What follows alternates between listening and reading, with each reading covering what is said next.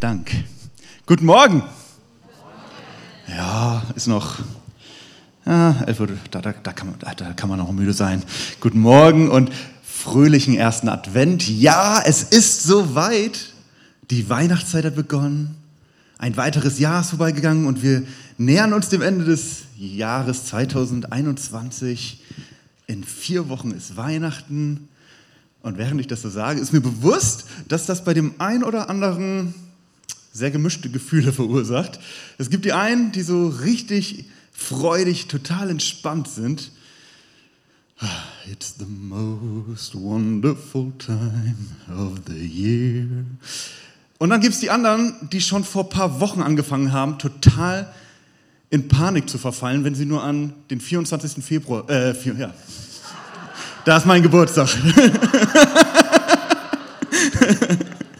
an den 24. Dezember denken und sich schon riesige Gedanken machen darüber, was man alles noch machen muss. Und ehrlich gesagt, so meinerseits, ich habe mich die meiste Zeit meines Lebens oder nicht die meiste Zeit, aber schon lange Zeit meines Lebens eher so irgendwo, irgendwo so in der Mitte befunden zwischen diesen Leuten. Ich fand nie per se etwas schlecht an Weihnachten. Also ich war nicht so richtig der Grinch. Ich wollte nicht Weihnachten canceln, aber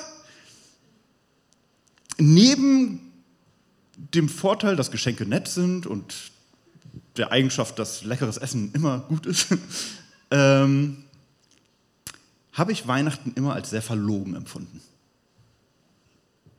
Ich habe wahrgenommen, dass es ganz, ganz viele Menschen gibt, die auf Weihnachten zugehen und total gestresst sind, sich selbst stressen, andere stressen, nur damit beschäftigt sind, wie das Fest der Liebe irgendwie gut gemacht sein kann, dass es nach außen gut dargestellt ist, wie wirklich Streitigkeiten stattfinden, wie wenn man sich mit irgendwelchen Gruppen trifft und sagt, hey, wie geht's dir? Es ist ja in zwei Wochen ist Weihnachten und alle nur so, äh, es gibt noch so viel zu tun. Ich habe erlebt, wie äh, Weihnachtsgottesdienste begonnen haben und Leute reinkamen mit einem fake aufgesetzten Lächeln, wohl wissend, dass es zu Hause wieder weitergeht mit Streitigkeiten. Wer hilft mit? Nee, ich habe keine Lust, ich will jetzt Geschenke haben. Ach du, ich, ich mache schon immer was, ich, ich habe heute mal meinen freien Tag. Und es so viel Stress gibt. Und das hat mein Bild von Weihnachten geprägt. Weihnachten ist verlogen, Weihnachten ist Stress. Wo ist das Problem? Mein Problem war, dass ich auf Menschen geguckt habe und das, was ich gesehen habe, auf eine Sache reflektiert habe. Mein Problem war, dass ich versucht habe, etwas zu definieren, ohne auf die Sache zu gucken, sondern auf das Verhalten von Menschen, die sich auf eine Sache vorbereiten. Und ich glaube, ich muss niemandem sagen, dass das nicht funktionieren kann. Ich glaube, es gibt fast nichts im Leben, wo das wirklich konfliktfrei funktioniert. Sagen wir allein, wir alle wollen einen Lauf mitmachen. Da gibt es den einen, der bereitet sich total hartnäckig darauf vor und dann kann ich, auf, kann ich sagen, okay, der Lauf, der scheinbar irgendwie geplant ist, scheinbar ist es irgendwas, worauf ich mich gut vorbereiten muss. Also ich sehe es da ja, der bereitet sich richtig gut vor. Dann sehe ich aber auch jemand anders, der nicht nur sich richtig hartnäckig darauf vorbereitet, sondern krankhaft. Der sagt so, okay, ich werde ab sofort nur noch eine Sellerie pro Tag essen, äh, ich werde ab sofort nur noch zwei Gläser Wasser pro Tag trinken, Hauptsache ich bin richtig fertig. Und dann sage ich, okay, das ist körperlich schädigend, was du tust, aber scheinbar ist das ja, was es bedeutet, einen Lauf zu laufen. Und dann gibt es natürlich noch die weiteren Leute, die total laid back sind und sagen so, ich bin zwar noch nie einen Marathon gelaufen, aber wenn ich eine Woche vorher anfange zu üben, wird es schon laufen. Und ich kann mir das angucken und sagen, okay, scheinbar ist doch ein Marathonlaufen ziemlich leicht, weil ich mir nicht damit beschäftige, was ein Marathon ist. Und genauso, das war nur eine kleine Anekdote, die ich mir gerade ausgedacht habe, die steht nicht in meinem Skript, ähm, ist es genauso, wenn ich auf Weihnachten gucke und dabei die Menschen angucke, die sich auf Weihnachten vorbereiten, nicht unbedingt äh, sehr verheißungsvoll die richtige Antwort zu kriegen, worum es eigentlich bei Weihnachten geht. Und deswegen freue ich mich so, dass wir diese Predigtserie haben, denn genau Hoffnungsschimmer ist der Titel und wir wollen uns innerhalb der nächsten äh, vier Wochen damit beschäftigen, was es bedeutet, dass wir Weihnachten feiern dürfen. Und wir wollen zusammen das Evangelium durchgehen, das, woran wir glauben. Und heute habe ich mit euch die schöne, schöne erste Wahrheit, und zwar, dass Gott mich liebt, dass Gott dich liebt. Halleluja. Gott liebt dich. Darauf war ich nicht vorbereitet. Ich meine das ernst. Gott liebt dich. Und ich weiß, dass das, wenn ich das sage, auch schon wieder unterschiedliches auslöst. Ich weiß, dass es Leute gibt, die sich total zu Hause fühlen in dem Gefühl, dass da ein Gott ist, der sie liebt. Ja, natürlich liebt Gott mich. Wie sollte es denn anders sein? Natürlich. Dann gibt es Leute, die an Gott glauben, aber mehr so mechanisch, mehr so, es gibt so ein gewisses Protokoll, das muss ich runterrattern. Es gibt äh, in der Bibel genügend Sachen, wo ich weiß, an die soll ich mich halten. Und ob Gott mich jetzt liebt oder nicht, ja, ist nett für ihn, aber ich brauche das nicht. Auch solche Leute kenne ich. Und es gibt Leute, die ähm, damit gar nichts anfangen können.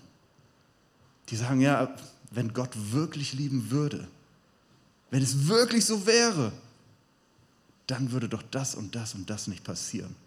Mir ist letztens mein iPad kaputt gegangen, deswegen bin ich hier ganz cool, äh, oldschool mit Papier unterwegs. Da hätte ich sagen können, wenn Gott mich wirklich liebt, warum ist mein Rucksack runtergefallen und warum ist eine Glasflasche zerplatzt und warum ist darunter mein iPad kaputt gegangen?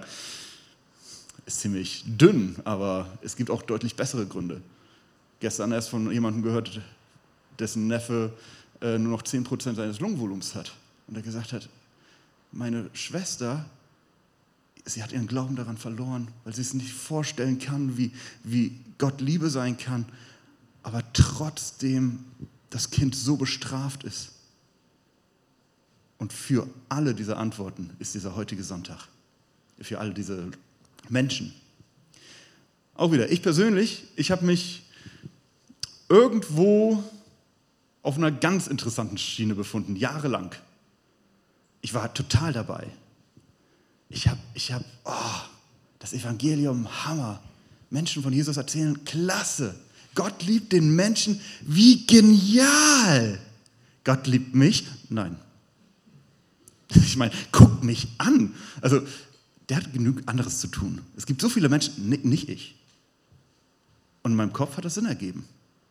In meinem Kopf hat es Sinn ergeben, anderen Leuten zu sagen, hey, Gott liebt dich aber es selbst nicht annehmen zu können, weil, ich, weil es eine Blockade gab, die mich davon abgehalten hat, einfach zu sagen, hey, auch ich bin geliebt von Gott.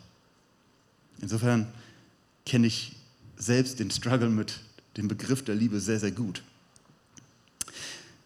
Lasst uns in, in, in, in die Bibel gucken, denn die Bibel ist ein Liebesbrief Gottes an uns. Wenn wir direkt in Anfang der Bibel gucken, 1. Mose 1, Vers 26 und 27, da lesen wir in der Schöpfungsgeschichte, Gott hat die Welt geschaffen und am sechsten Tag lesen wir, da sprach Gott, wir wollen Menschen schaffen nach unserem Bild, die uns ähnlich sind. So schuf Gott die Menschen nach seinem Bild. Nach dem Bild Gottes schuf er sie, als Mann und Frau schuf er sie. Heute sind keine meiner Jugendlichen da. Das ist. Doch, ha, es sind welche da. Und, und die kennen mittlerweile den Vers ganz gut, weil wir uns die letzten zwei Wochen darüber unterhalten haben, warum wir uns nicht mit anderen vergleichen sollten. Und da ist dieser Vers auch essentiell, weil wir alle geschaffen sind. Sagen wir mal alle zusammen, ich bin ein Gedanke Gottes. Super. Ich bin ein Gedanke Gottes. Du bist ein Gedanke Gottes. Ähm, Gott hat dich erdacht. Und wenn wir, wenn wir gucken, äh, wie König David das ausgedrückt hat. König David hat gesagt, du hast mich bereits geformt im Leib meiner Mutter. Oder in manchen Übersetzungen heißt es auch, du hast mich gewoben, wie jemand, der, der ein äh, äh Kleidungsstück zusammenwebt. So hast du mich schon gewoben, hast Zeit rein investiert im Leib meiner Mutter. Du bist nicht einfach eine zufällige Mischung der DNS deiner Eltern. Du bist nicht einfach eine Laune der Natur. Du bist nicht einfach da, weil es irgendwie für was anderes nicht gereicht hat. Du bist ein Gedanke Gottes. Du bist geliebt. Amen. Sagen wir mal alle zusammen, ich bin ein Gedanke Gottes. Ich bin ein Gedanke Gottes. Ganz, ganz wichtig. Ganz wichtig, dass wir uns das auch immer wieder vor Augen führen. Wir sprechen nicht von einem Gott, der irgendwo fern ist, weil er nichts mit, äh, anfangs nichts mit uns zu tun hat und der dann irgendwann realisiert, hey, da sind Menschen und hey, die sind ganz cool mit, hey, mit denen möchte ich Beziehung haben. Nein, wir sind ein Gedanke Gottes. Der Grund, warum jeder einzelne von uns hier ist, ist, weil Gott es schon weit, weit bevor unsere Eltern daran gedacht haben, bereits festgelegt hat, dass wir da sein werden. Das gilt für jeden von uns. Drehen wir die äh, Zeit so ein paar, Jahrtaus äh, paar Jahrhunderte, paar Jahrtausende vor. Wir befinden uns in Israel und ein Mann existiert, der heißt Jesus. Und Jesus ist erstmal ein ganz normaler Typ, so wie du und ich. Hat einen Beruf erlernt, hat Familie, also Mutter, Vater, Geschwister. Und eigentlich ist er erst ein ganz normaler Typ, aber es ist was Besonderes an ihm. Und zwar, wenn er spricht, ist es anders, als wenn jeder andere spricht. Wenn er spricht, kannst du eigentlich gar nicht weghören, weil seine Worte anders sind, weil sie wohltun, weil sie direkt die Seele berühren. Die Menschen kriegen das mit und das Wort trägt sich weiter, dass da ein Mann ist, der besonders ist. Dieser Mann, so sagt man, man, man hört, er sei der Messias, er sei der Retter Israels. Schon unsere Propheten vor ein paar hundert Jahren haben gesagt, dass da ein Retter kommen wird, der Israel befreien soll. Und man sagt sich, dieser Mann ist dieser Mann von langer Zeit verheißen, der Sohn Gottes, das Bindeglied zwischen Himmel und Erde. Oh. Und dies, diese Nachricht verbreitet sich über das ganze Land. Und die Menschen sind neugierig und wollen hören, was er zu sagen hat. Und plötzlich merkt man sogar, hey, dieser Mann kann nicht nur reden, sondern er wirkt. Er wirkt Zeichen und Wunder. Bei ihm werden Kranke geheilt. Bei ihm werden Tote wieder auferweckt. Und er spricht dort, wo die Menschen seiner Zeit in erster Linie an einen disziplinarischen Gott gedacht haben, spricht er von Gott als den liebenden Vater. Und adressiert ihn auch immer wieder und sagt, Vater, Papa, Daddy. Und die Leute merken das und es ist merkwürdig für sie. Heutzutage sind wir es irgendwie gewohnt, dass wir sagen, ja, Vater unser im Himmel, aber das ist revolutionär gewesen vor 2000 Jahren. Das, das war nicht unbedingt allgemeines Gedankengut. Wenn wir wieder ein paar Jahrzehnte die Uhr weiter drehen, dann sehen wir, dass sich der christliche Glaube, der Glaube an Jesus, der Glaube daran, dass, dass Jesus wirklich der Retter nicht nur von Israel, sondern der ganzen Welt ist, verbreitet sich immer weiter der Glaube. Und wir sehen von Libyen über äh, nach, äh, in die Türkei rüber bis nach Rom verbreitet sich dieser Glaube. Immer mehr Menschen fangen an, diesem Mann nachzufolgen. Immer mehr Menschen fangen an, dort ihren Glauben reinzusetzen, ihre Hoffnung reinzusetzen. Und das Coole ist, dass es zu dieser Zeit noch Zeitzeugen gab, sogenannte Apostel, die mit Jesus im Kontakt standen seinerzeit und die Briefe schreiben an diese Gemeinden, um sie im Glauben zu stärken, um sie zu unterstützen, um ihnen wirklich äh, Handwerkszeug an die Hand zu geben, womit sie lernen können, was es bedeutet, ein Christ zu sein, was es bedeutet, an Jesus zu glauben.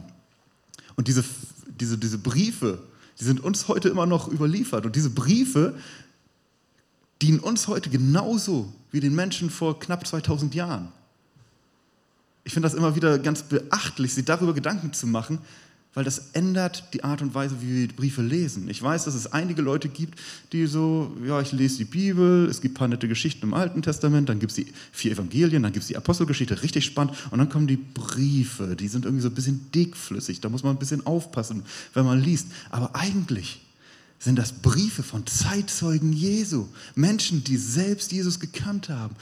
Menschen, die, die mit Jesus gesprochen, mit Jesus diskutiert haben. Die richtig geprägt wurden von der Gegenwart Gottes in Jesus. Das ist spannend. Lasst uns reingucken in erster Johannes. Johannes war ein Mann, der auch mit Jesus unterwegs war und wir wissen durch die Bibel, dass er besonders befreundet war. Die Bibel sagt, dass er ihm besonders nah am Herzen von Jesus stand. Die waren richtig gut befreundet. Und dieser Johannes hat verschiedene Briefe geschrieben, hat auch das Johannesevangelium geschrieben. Und wir lesen in 1. Johannes 4, äh, Vers 16, wir haben erkannt, wie sehr Gott uns liebt und wir glauben an seine Liebe. Das Wort, was hier steht für äh, erkennen, nee, das kommt später. Das Interessante ist erstmal, dass wenn wir das lesen, berechtigterweise könnte es passieren, so, ja klar, Jesus und Johannes haben miteinander abgehangen, Johannes wurde geprägt durch, durch Jesus. Und ja, Johannes hat die Liebe Gottes in Jesus erkannt. Aber das Interessante ist, dass Johannes hier nicht von sich spricht, sondern von uns. Wir haben erkannt. Er schreibt einen Brief an, an eine Leserschaft, die überwiegend oder vielleicht ausschließlich Jesus nie persönlich kennengelernt hat. Und trotzdem sagt er, wir haben erkannt, wie sehr Gott uns liebt. Das finde ich beachtlich. Das, vielleicht sitzt du heute Morgen hier und du kannst mit dem Begriff der Liebe wirklich nichts anfangen. Oder vielleicht bist du auch im Livestream und du hast schon mal was davon gehört, aber du kannst damit nichts anfangen. Lass dir das gesagt sein, heute Morgen. Die Liebe Gottes ist für dich erreichbar. Die Liebe Gottes ist für dich erfahrbar. Gott hat Liebe für dich. Wenn wir weiterlesen, lesen wir dort, ach ja, noch, noch, noch genau, richtig spannender Part. Und zwar ist das Schöne, das Wort, was hier für erkannt steht, das heißt, äh, das ist das griechische Wort äh, Genosko und das bedeutet so viel wie erkennen, wissen, lernen, verstehen, aber es bedeutet noch so viel mehr. Es bedeutet durch persönliche Erfahrung kennenlernen. Es ist nicht nur etwas, was ich glauben muss, es ist nicht nur etwas, was ich kennen muss, was ich verstehen muss, weil mir jemand davon erzählt, sondern die Liebe Gottes ist etwas, was ich durch persönliche Erfahrung kennenlernen darf. Und das wusste Johannes und das dürfen wir heute genauso wissen. Genau, lasst uns weitergehen. Gott ist Liebe. Gott ist nicht nur eine Idee von einer liebevollen Person. Gott ist nicht nur liebevoll. Gott ist nicht nur ziemlich nett. Gott ist nicht nur ziemlich angenehm. Gott ist Liebe. Machen wir uns darüber mal Gedanken, dass Gott die Liebe ist. Vielleicht sitzt du heute Morgen hier oder sitzt zu Hause und für dich ist es so, dass, dass du das Gefühl kennst, wie es sich anfühlt, ausgelaugt zu sein, so richtig leer zu sein, so richtig ermattet zu sein und zu sagen, ich habe nichts mehr zu geben. Leute kommen zu mir und die erwarten von mir irgendwie, dass ich liebevoll bin, aber ich fühle mich so leer. Ich bin mir ganz sicher, dass das Leute kennen. Ich persönlich kenne das nur zu gut. Ich habe das so häufig gedacht, schon in meinem Leben so, ich fühle mich leer. Gott ist die Liebe. Gott ist die Quelle der Liebe für dich. Das, warum ich, warum ich heute Morgen hier stehe, ist, weil ich euch das Bewusstsein geben möchte, dass ich euch aufmerksam darauf machen möchte, dass Gott die Liebe ist und dass diese Liebe nicht etwas ist, was wir uns erarbeiten müssen oder auf das wir lange zulaufen müssen, sondern was da ist. Und es muss nur unser Kopf sagen, hey, ich möchte diese Liebe annehmen. Es ist nicht, es ist nicht teuer, es ist nicht, es ist nicht schmerzhaft. Es ist leicht und es ist wohltuend. Gott liebt uns. Weiter lesen wir. Und wer in der Liebe lebt, der lebt in Gott und Gott lebt in ihn. Hier schreibt Johannes davon, dass wir verweilen sollen, dass, wir, dass es für uns gar keinen anderen Ort geben soll als die Liebe Gottes. Wir sollen nicht unseren Alltag leben, ja, Arbeit, 40 Stunden die Woche, mit Menschen abhängen und einmal die Woche, ach, Gottesdienst, jetzt tanke ich auf. Ah, die Liebe Gottes, wie wohltuend. Wenn wir so leben, haben wir den Sinn nicht verstanden. Denn Gottes Liebe ist für jeden Tag da. Wir sind, nicht, wir sind nicht einmal, die aufgefüllt werden und dann ausgeleert werden und dann wieder aufgefüllt werden und wieder ausgeleert werden. Wir sollen bestehen bleiben in der Liebe und sollen aus einer Fülle Liebe weitergeben, die nicht endet, weil Gott uns beständig wieder auffüllt. König David beschreibt dieses Bleiben in der Liebe in einem Psalm wie folgt. Du zeigst mir den Weg zum Leben. Dort, wo du bist, gibt es Freude in Fülle. Ungetrübtes Glück hält deine Hand ewig bereit.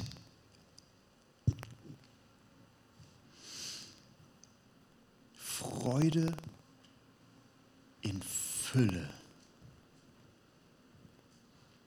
Also auf die Gefahr hin, dass ihr jetzt geschockt seid. Aber ich habe manchmal damit schon zu kämpfen. Ich bin da schon eine Ecke von entfernt. Manchmal. Mich so immer zu freuen. In Fülle mich zu freuen. Wirklich durchgängig glücklich zu sein. Oder anders gesagt, ich kenne es, wie es sich anfühlt, komplett matt und traurig zu sein. Ich war eine gute Zeit meines Lebens depressiv betroffen. Und ich kenne das, wenn es alles dunkel ist, wenn alles grau ist. Wenn es nichts Gutes an dein Ohr treffen kann, weil es einen Filter gibt, der davor schon sitzt, der alles Positive rausfiltert. Wenn deine Augen nicht in der Lage sind, Farben zu sehen, weil du traurig bist und du traurig bist und du traurig bist. Und der Grund, warum, warum du an so einen Punkt kommen kannst, oder vielleicht ist es nicht ganz so krass, aber vielleicht merkst du schon, ich habe irgendwie eine Schwere in meinem Leben und es ist schwer, diese Schwere einfach loszulassen. Der Grund kann ganz unterschiedlich sein, warum man, warum man so Schwierigkeiten hat, immer fröhlich zu sein. Aber eigentlich gibt es einen ganz, ganz leichten Grund, der eigentlich ganz leicht verständlich ist, warum wir Schwierigkeiten haben. Und auf die Gefahr hin, dass, dass mich vielleicht der ein oder andere dafür zur Verantwortung zieht. Aber in der Regel liegt der Grund dafür, warum wir nicht glücklich sein können, daran, dass wir das Glück überall anders suchen, aber nicht bei Gott. Es kann Chaos um uns herum sein. Es kann alles irgendwie äh, chaotisch sein. Aber Gott schenkt uns Ruhe. Gott schenkt uns Frieden durch seine Liebe in unserem Leben haben wir das Privileg, wirklich einen festen Felsen zu haben, egal wie stark die Brandung ist. Und ich kann mich entweder auf alles konzentrieren, was um mich herum ist, und vielleicht so sagen, so ja, aber ich, ich halte mich so ein kleines bisschen an Gott fest. Und mich dann wundern, warum ich trotzdem in jede Richtung hin und her geworfen werde. Oder ich kann sagen, ich, ich steige jetzt nicht auf dieses, diesen Notenständer, aber ich steige auf den Felsen, der Gott ist und seine Liebe. Und schon merke ich, dass all das, was mich eigentlich erschüttern sollte, dass es zwar immer noch nicht weg ist, aber dass mein Fundament gesetzt ist. Es gibt einfach keinen besseren Ort als die Gegenwart Gottes. Keinen besseren Ort als der Dunstkreis seiner Liebe.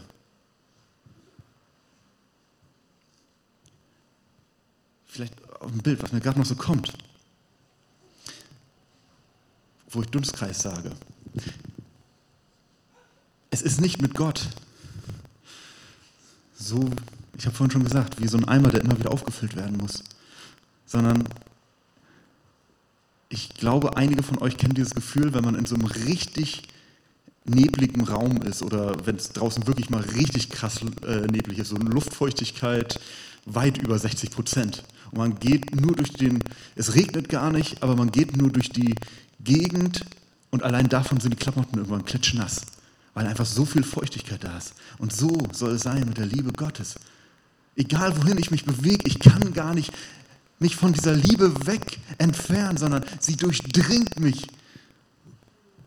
Es gibt keinen besseren Ort.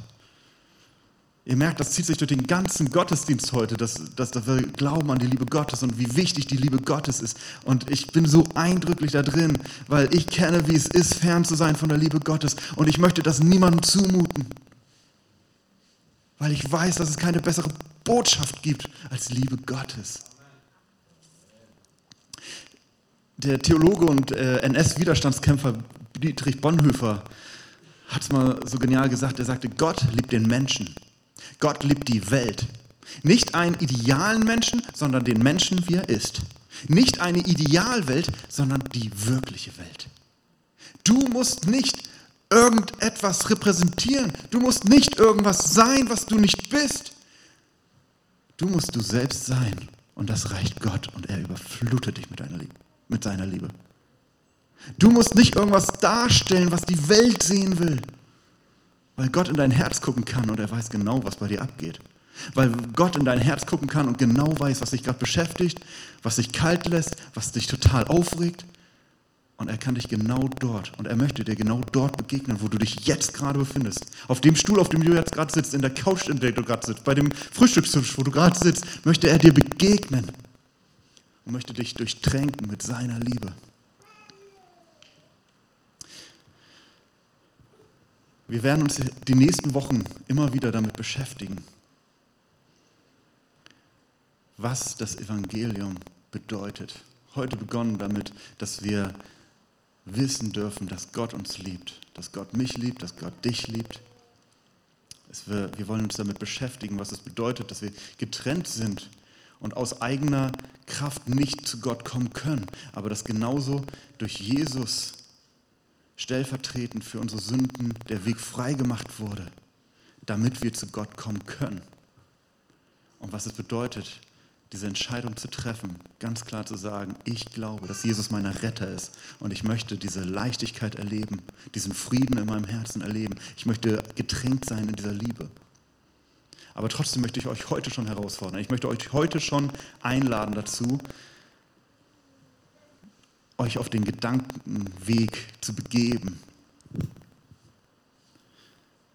Lasst uns mal alle sagen, Gott liebt mich. Gott liebt mich. Nochmal, Gott liebt mich. Und wir sagen es nochmal. Und wessen Gedanke seid ihr? Ich bin ein Gedanke Gottes. Halleluja. Es ist so wichtig, dass wir das im Kopf behalten. Und vielleicht geht es dir so, dass du noch nie über Gott nachgedacht hast.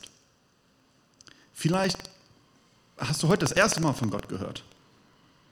Vielleicht hast du schon mal von Gott gehört, aber noch nie so richtig bewusst den Gedanken an dich rangelassen. Gott liebt dich.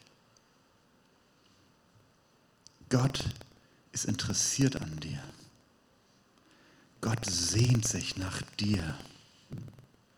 Schon lange, lange bevor du geboren wurdest, hat er sich nach dir gesehnt, Gemeinschaft mit dir zu haben.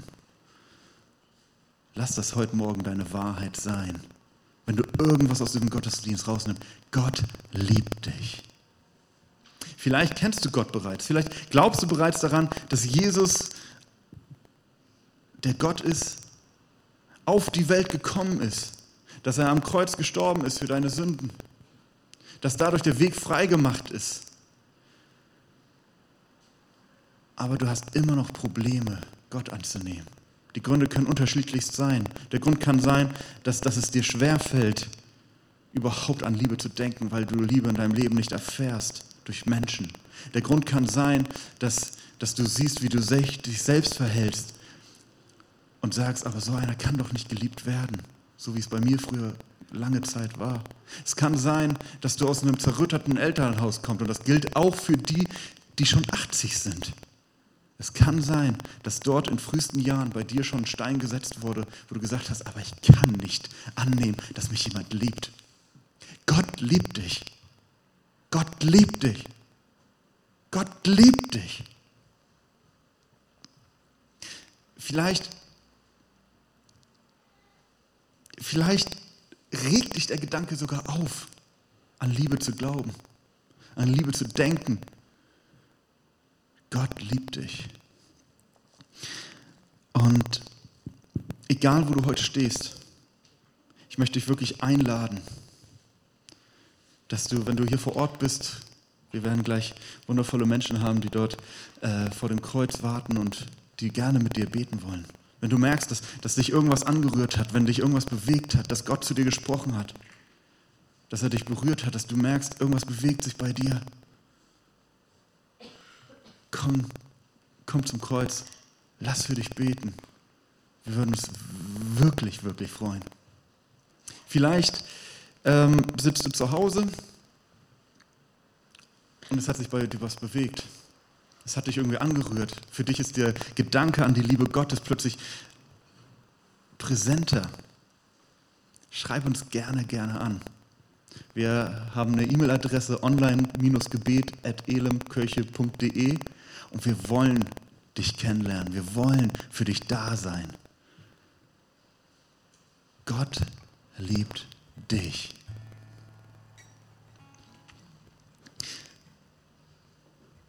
Gott, ich, ich danke dir so für deine Liebe.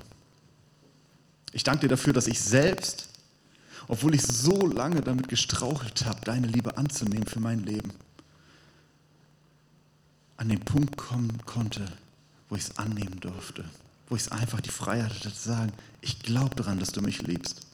Und ich danke dir dafür, dass ich bei weitem kein Sonderfall bin. Ich danke dir für jeden, dem du dieses Bewusstsein schon geschenkt hast. Und ich danke dir für jeden, an dem du jetzt gerade am Arbeiten bist. Du kennst die Namen. Du hast die Haare auf unseren Köpfen gezählt, sagt uns dein Wort. Und ich danke dir so dafür, dass wir einfach zu dir kommen können. Dass wir einfach sagen können, Gott, ich habe das vielleicht bisher noch nie erfahren, aber zeig mir deine Liebe. Und ich danke dir dafür, dass das, dass das ausreicht. Dass wir nicht irgendwie sonst wie gebildet sein müssen, dass wir nicht sonst wie viel aus deinem Wort gelesen haben müssen, dass wir nicht die Bibel auswendig können müssen, um diese Worte auszusprechen. Zeig mir deine Liebe. Und ich bitte dich darum, dass du jeden Einzelnen heute Morgen wirklich diese Wahrheit neu ins Herz pflanzt. Dass Wurzeln schlägt, die nicht mehr rauszureißen sind. Dass deine Liebe für jeden Einzelnen von uns da ist. Wir, ich, jeder Einzelne hier ist ein Gedanke Gottes. Gott, ich danke dir so sehr dafür, dass wir deine Verheißung haben in der Bibel und dass wir es erleben dürfen, so wie Johannes es schon geschrieben hat. Wir dürfen Zeugen sein deiner Liebe. Vater, an deiner Liebe ist alles gegeben. Ich danke dir für diesen Morgen oder wann, wann immer Personen sich den Livestream angucken. Ich danke dir dafür, dass deine Liebe immer während, immer da ist. Halleluja.